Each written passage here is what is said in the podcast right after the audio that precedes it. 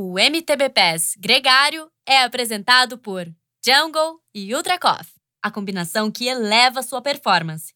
Plant Power. Perform your best.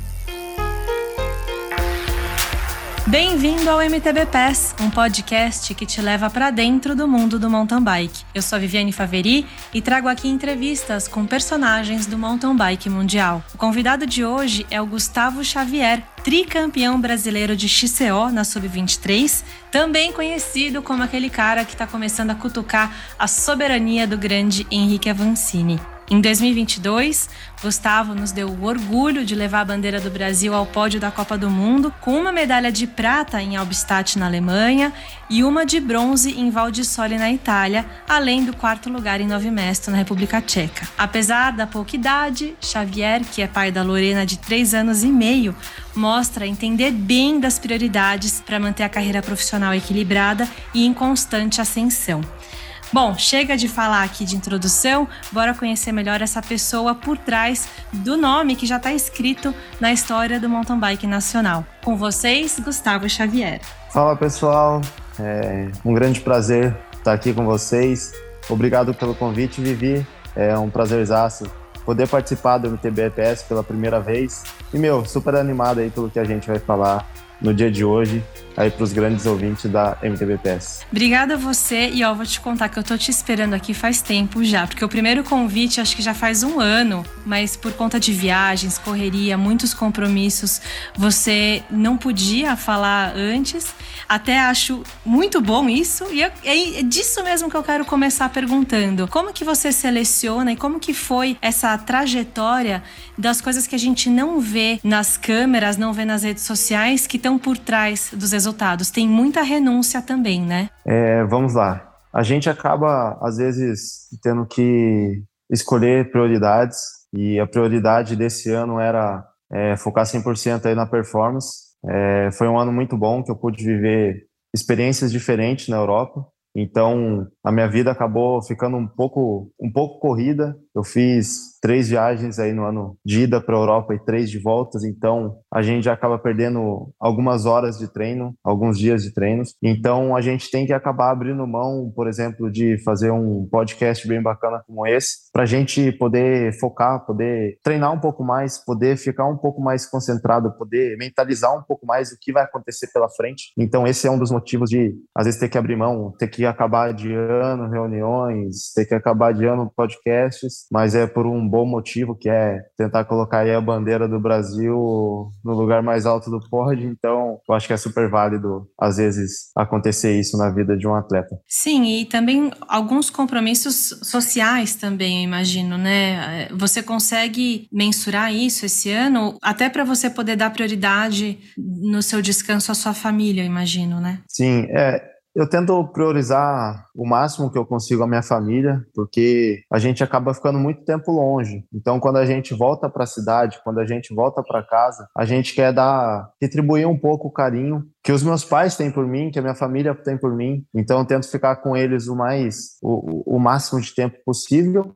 e também acaba sendo aquela correria do dia a dia de atleta, de voltar de viagem, ter que resolver as coisas que ficaram pendentes na cidade. Então, acaba demandando muito tempo, uhum. mas eu acho que faz total parte aí da, da, da vida, faz total parte do processo. E como foi seu off-season? Você tirou umas férias, foram quanto, foi quanto tempo? Conseguiu descansar mesmo? Então, a gente acabou tirando bem pouco tempo esse ano. Eu sei que tem um bom tempo aí, pelo menos quatro meses até voltar às provas novamente, mas a gente preferiu não ficar tanto tempo descansando, entre aspas. Eu acabei a Brasil Ride, cheguei em casa, fiquei um dia em casa, viajei para o Paraná e competi os Jogos né, Abertos do Paraná, sou federado por lá e acabei voltando para casa e tirei apenas uma semana de descanso. É bem pouco para um ano bem cheio como esse, mas eu acho que é uma estratégia que a gente traçou um pouco diferente e a gente já voltou os trabalhos com fortalecimento, trabalho de, de caminhada. Mais para frente a gente quer encaixar uma corrida de, de a pé mesmo. Uhum. Então eu acho que vai ser bem, bem interessante essa forma um pouco diferente de tirar um pouco, um, um pouco menos de tempo de descanso. Então vai ser uma uma, uma experiência diferente de tentar não perder tanta performance para na hora que, que a gente voltar realmente os treinos da bike, não, não sentir muito até, porque é um trabalho bem difícil, né? A gente acaba descansando, acaba perdendo um pouco de performance, a gente desce uma linha e depois tem que subir novamente. Esse é um, um trabalho muito duro que você que já foi atleta profissional sabe como é. Oh. E esse ano a gente está tentando não perder tanto performance para não sofrer tanto na hora de retomar as competições. Você acha que nesse sentido o fato da gente morar no Brasil e ser mais focado em apenas um esporte, porque a gente não precisa se adaptar ao inverno, né? A gente não, não tem que fazer esqui ou caminhada na neve, é, outras, outras coisas para vivenciar o inverno. Aqui a gente na verdade está até no verão, né? Uma hora boa até de pedalar. Você acha que isso dá uma uma falsa.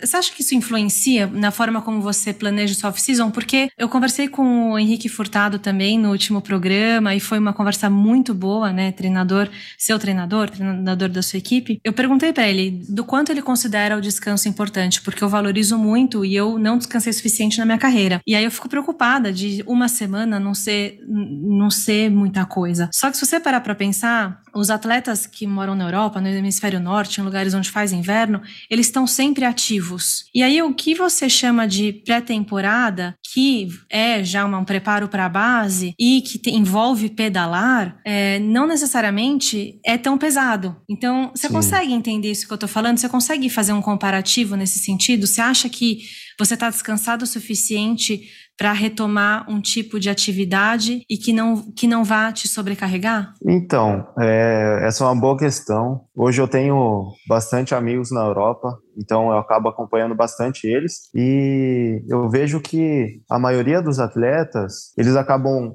terminando a, a, temporada de cross country, de mountain bike, um pouco mais um pouco mais cedo que a gente aqui no Brasil, e eles acabam descansando uma semana, máximo 10 dias, e já entram. Muitos gostam de fazer viagem de bike, então eles pegam um trecho de mil quilômetros, dividem em quatro, cinco dias e fazem esse esse rolê entre aspas, uhum. e depois muitos atletas começam a, a esquiar, que entra o inverno deles, uhum. e muitos atletas vão para o cyclocross ou para road. A temporada deles acaba mais cedo na, na mountain bike, mas eles acabam indo para outra modalidade para acabar apreciando, para acabar fazendo uma base mais, mais legal. Então, eu acho que é necessário sim descansar, é necessário respeitar o corpo humano, mas cada atleta responde de um jeito. E no meu caso, caso, esse ano a gente preferiu descansar um pouco menos para tentar acompanhar esse pessoal para ver como que é essa experiência. É como você falou, a gente acaba retomando as atividades, mas a gente não coloca tanta intensidade. Mas esse ano eu coloquei um tempo mais três dias na semana de bike, que é Z1, Z2, então é super leve, não vai fazer mal nenhum para o corpo, a gente continua descansando, é aqueles easy ride, então acaba sendo é, benéfico, a gente acaba soltando o corpo, acaba rodando as pernas e acredito que isso seja muito bom aí para um atleta profissional. E esse é um momento super importante aí para fazer uma excelente temporada em 2023. Sim, e eu acho que o Henrique Furtado, ele trouxe um aspecto que eu dou muito valor também, que é o subjetivo, que é o seu momento de vida, a cultura que ele implementou na equipe, na Specialized Factory Racing, que tem a ver é, com a filosofia da empresa também e, e, que vocês transparecem isso. Você e o Alex mostram estar muito bem conectados com essa forma colaborativa de, de competir e de estarem de bem com essa rotina, as obrigações. É, é, é, isso que vocês passam pra gente, uma alegria de ser e de estar. E o que eu tô sentindo é que não é só é, da equipe, assim, só de falar com você eu sinto que você realmente vive essa nessa nesse lugar. É, eu acho que como a gente começou no esporte bem cedo, aí com cerca de, de 15 anos, 16 anos a competir profissional, é, acaba sendo uma coisa normal na, na, na, na, nossa vida. A gente não sabe fazer de outra forma. E entrar para a Specialize deu um up gigantesco assim na, na minha carreira, na minha vida. E hoje a gente acaba trabalhando muito mais a parte mental do que a parte física. Então, tá em contato com a Specialize, tá em contato com o Henrique, tá em contato com todo o time, acaba fazendo muito bem para a gente. E é como você disse, trabalhar feliz acaba, pô, não tem, não tem preço você poder trabalhar feliz, você trabalhar, poder trabalhar com o que você gosta. E hoje a gente, pô, somos super gratos aí pelo que, o, pelo que o Henrique tem feito em nossas vidas. Além de ser um treinador, é um grande amigo, uma pessoa que admiro muito, uma pessoa que estudou muito para ter esse trabalho que ele, que ele faz hoje, para fazer esse trabalho com os atletas dele. Então, cara, o Henrique é um cara fantástico que quero ele pelo resto da minha vida. E você e o Alex Malacarne parecem ter uma relação próxima. Impressão minha ou é real isso? Não, é bem real. Acredito que Acredito não. Hoje o Alex sendo o meu parceiro de equipe, meu adversário, mesmo sendo meu adversário, ele é o meu melhor amigo. Tudo que a gente tenta fazer, a gente tenta fazer junto, a gente tenta estar tá sempre próximo, porque a gente estando próximo, a gente treinando junto, um ajuda o outro a evoluir. A gente às vezes até brinca desde desde a época da juvenil, meu primeiro campeonato brasileiro, que foi juvenil lá no Espírito Santo. Eu ganhei o brasileiro e ele acabou ficando em terceiro, então a gente se conheceu nesse esse dia e tal. A gente fez algumas provas de estrada junto e era sempre um tentando ganhar do outro. Então, isso que acabou fazendo a gente ser o atleta que a gente é hoje. A gente tendo uma amizade muito boa, a gente treina para um tentar ganhar do outro, meu. Essa é a disputa assim dentro do time. Como que isso é? Acaba sendo muito bom. Então, e, e qual que é o segredo para isso dar certo? Porque muitas disputas nas pistas viram disputas na vida real. E como que para vocês isso é de uma forma. A chave vira de uma forma tão natural é, que fora das pistas tem esse carinho, esse respeito, essa amizade.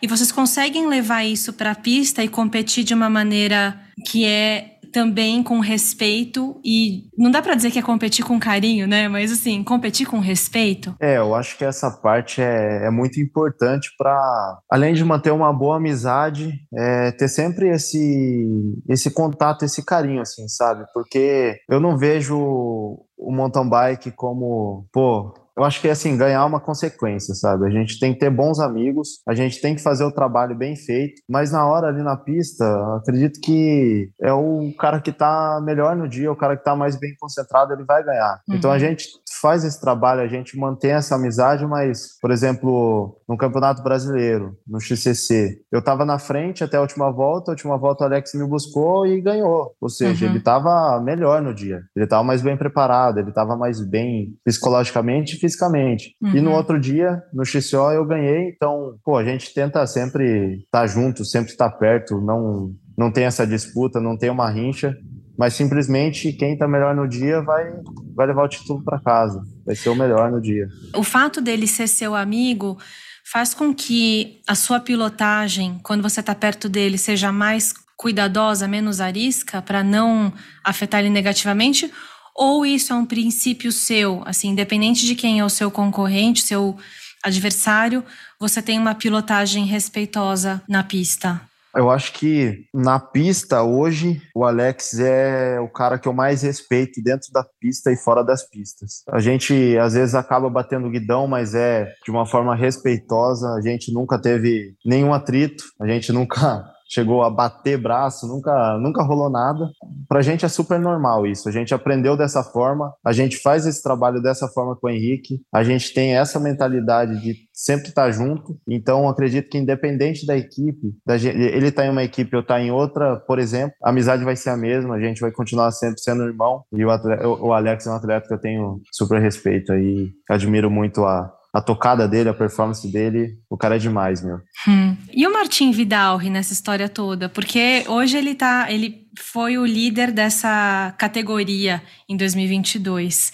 E ganhou quase todas as corridas, só não ganhou o campeonato mundial esse ano. Como que é ter outro sul-americano, outra pessoa que você fala, pô, ele é daqui do, daqui do lado, né? Ele é mais um de nós. Ele, isso te inspira, isso te dá mais motivação ainda para buscar o seu lugar no pódio? É, o Martim é um cara que, meu, admiro muito. Ele tem uma, uma tocada assim, ele é um cara diferenciado. E eu conheci ele em 2018. Ele veio numa Copa Internacional do Rogério em Ouro Preto. E essa foi a primeira vez que, que eu competi contra ele. E, cara, quando eu vi ele pilotando na descida, eu falei: Meu Deus, o que, que é isso? O cara é diferente, meu. Ele tem uma tocada assim de downhill. Então, meu, super admiração para esse cara. E nesse ano, em 2022, ele dominou a Copa do Mundo toda, é, ganhou não sei se ele ganhou todas as etapas ou quase todas. É, foi quase acho todas, que, eu acho também. É, Andorra, eu acho que é Andorra só que ele não, não andou bem, uhum. mas as outras etapas ele, meu, dominou. É, foi campeão geral aí da, da World Cup 2022 e no Campeonato Mundial fez um, uma quarta posição, super resultado também. E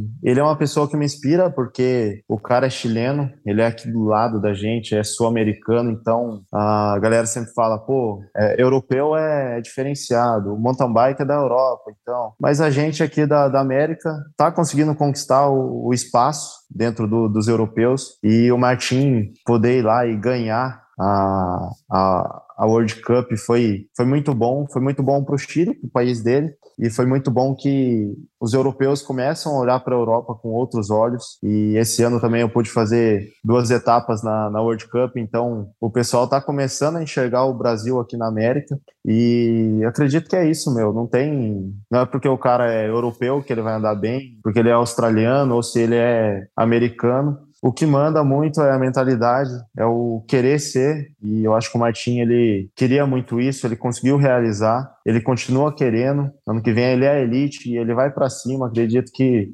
vai começar aí primeiro ano andando no top 10, na minha uhum. opinião.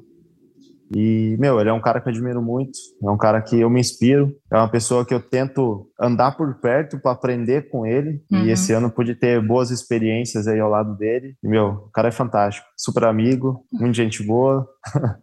que legal. É, é o nosso parceiro. Incrível, muito legal. E uma das coisas que o Henrique Furtado comentou com a gente é que, obviamente, é, o Henrique Avancini é uma grande inspiração para a equipe. Ele foi a pessoa que levou o esporte nacional no mais alto nível e não tem como não ser uma grande referência para vocês. Mas agora que você chegou nesse, nesse nível de performance e e de se conhecer me melhor e de ter resultados sólidos, eu imagino que você tenha mais autoconfiança até para entender melhor o seu estilo, o que, que funciona para você. Então, eu queria te perguntar até que ponto você mantém essa referência exterior para que isso não afete as suas re referências interiores. É, o, o, Henrique Avancini é, é um cara que abriu muitas portas para o mountain bike no Brasil. Ele é uma grande referência nacional, não só nacional, como é, a gente estava comentando agora da América. Ele é um, uma referência para a América toda. E, meu, a gente admira muito ele como atleta. É, a gente já conversou muito sobre ele dentro do time, nas nossas reuniões e a gente tenta muitas das vezes conseguir seguir alguns dos passos dele e um dos passos é estar lá fora, competir lá fora. Isso a gente já conseguiu nesse ano e a gente pretende repetir isso muitas vezes. E ele é um atleta que eu admiro muito. Eu acho que eu sempre sempre admirei ele, mas eu não sei se eu posso dizer isso, mas eu nunca cheguei a ter a ter um ídolo. Eu nunca cheguei a falar, pô, essa pessoa é meu ídolo e tal, mas eu sempre cheguei a ter grandes referências, pessoas que eu gosto de seguir passos, que, por exemplo, Nino, Matias Vanderpool, Pitcock, são pessoas que eu admiro muito, Henrique Avancini, José Gabriel, que é uma pessoa que eu já tive muito contato, que já me ensinou muito, então é super válido falar sobre ele também mas a gente acaba chegando num ponto que a gente fala, pô, é... hoje eu já consegui bater guidão com a vacina, então a gente fala, pô, ele traçou a meta dele, ele traçou os passos deles, daqui, daqui para frente eu vou ter que fazer o meu caminho. Eu cheguei onde eu cheguei perto dele, cheguei pô, bem próximo. Então daqui para frente eu não posso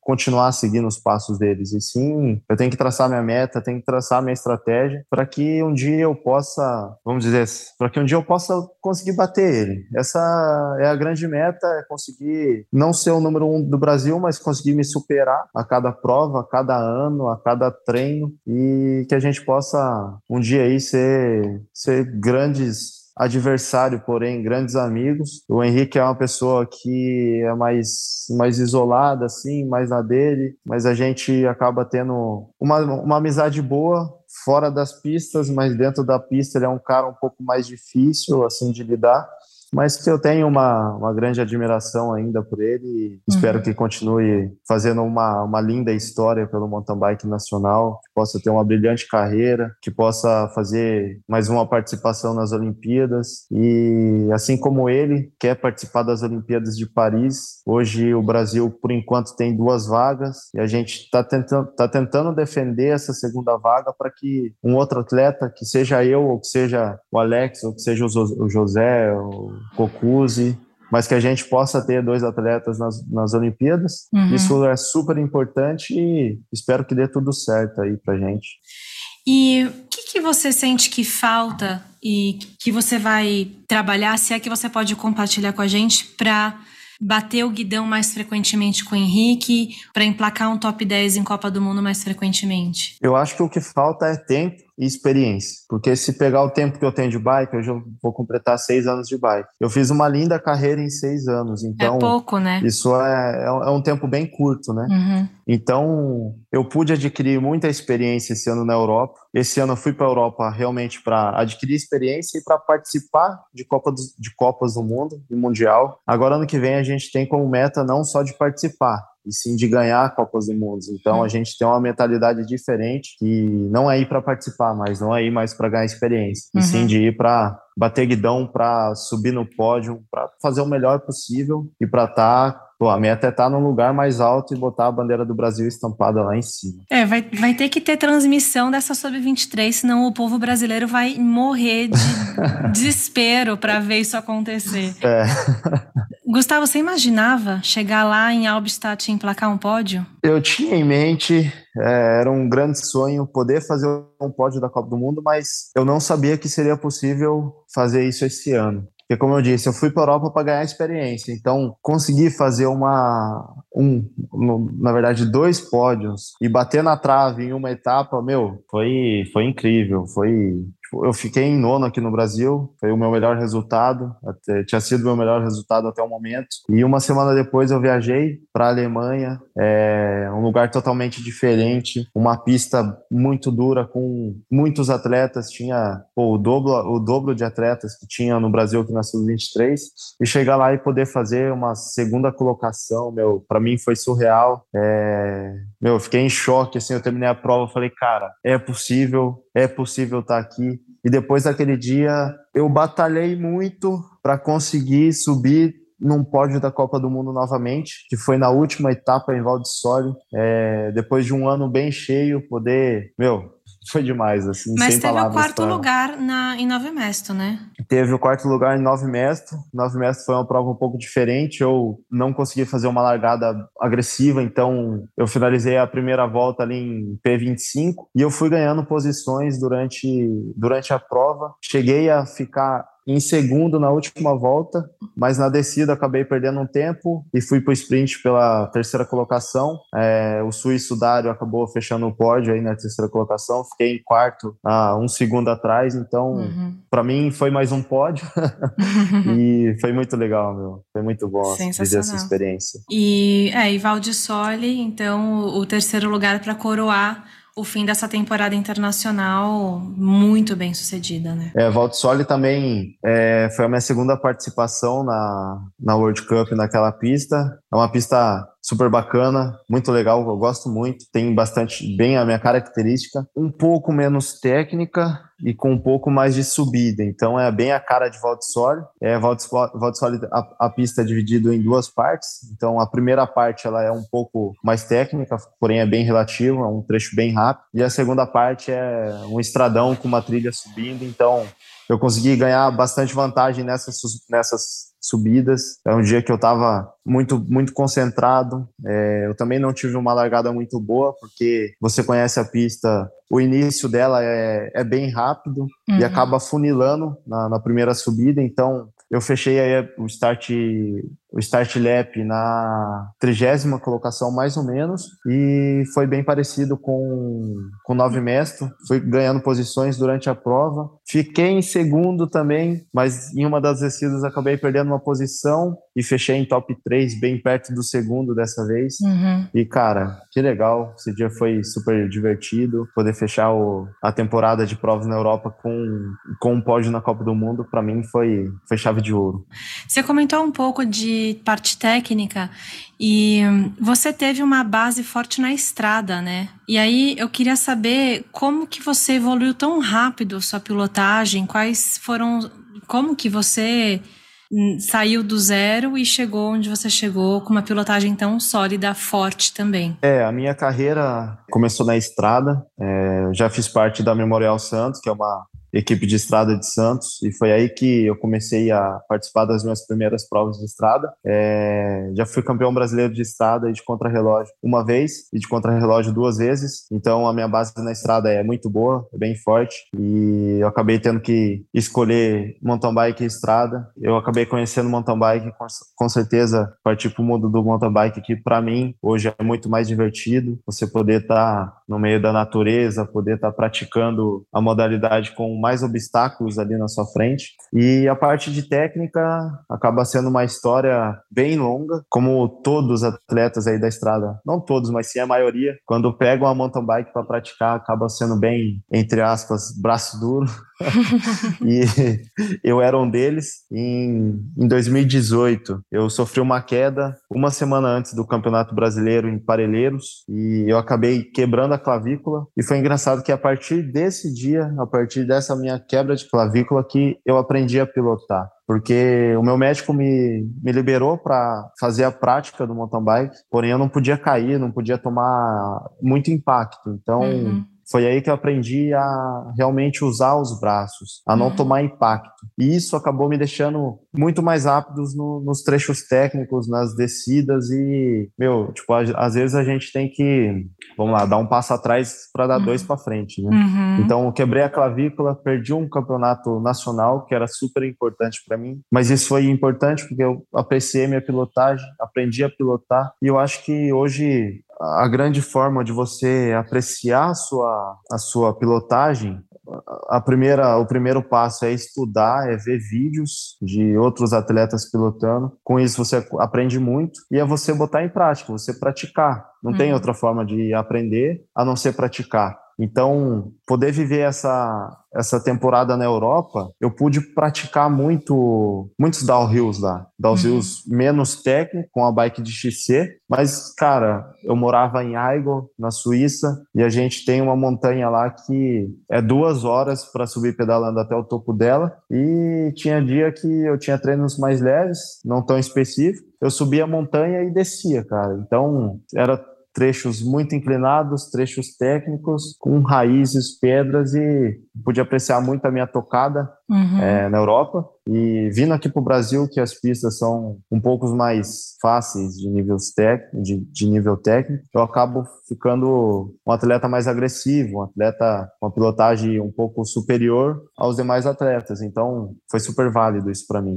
E vamos combinar também nisso. que você aprende rápido, né, Gustavo? Caramba, como você evoluiu rápido. Com certeza tem muito trabalho da sua parte, muita curiosidade dificuldade, com certeza você foi pesquisar, foi ver vídeo e, e focou nisso e, e gostou desse processo, porque quando a gente gosta, a gente fica mais curioso e procura. Mas eu lembro, eu lembro da gente andando juntos em Monsantane depois do Mundial em 2019, você curtindo pilotar nas trilhas, e eu falei, ué, mas não era ele que era o espideiro?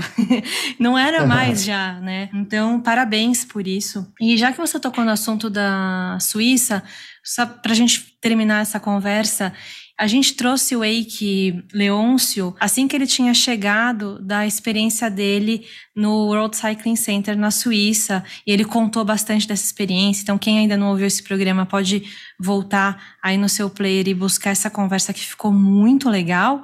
E eu queria te perguntar, então, qual foi para você o grande aprendizado de, dessa passagem pelo centro da UCI? Na UCI, a gente tem uma uma grande troca de experiências. A gente tinha atletas do mundo inteiro lá, é, tinha três brasileiros, eu, o Eike e a Gabi, uhum. é, australiano e atletas da, da Europa toda. Então, é uma grande troca de experiência. A gente saía para fazer 95% por cento dos treinos juntos. Então, a gente compartilhava experiências, a gente ensinava, a gente aprendia e isso foi muito válido. A gente tinha o Charlie como coach e o Charlie é uma pessoa super experiente, muito, muito estudada e ele também acabou acabou ensinando muita gente nessa parte de técnica. Ele levava a gente para as descidas e repetiam vários trechos até que em Valdissole, na última etapa do Copa do Mundo, teve um trecho, aquele primeiro trecho de pedra que, meu, acho que um dia antes da, da corrida ele me fez descer umas 20 vezes aquele trecho. Ele é um cara perfeccionista. Se não tiver perfeito, ele não te libera, fala: não, volta aqui,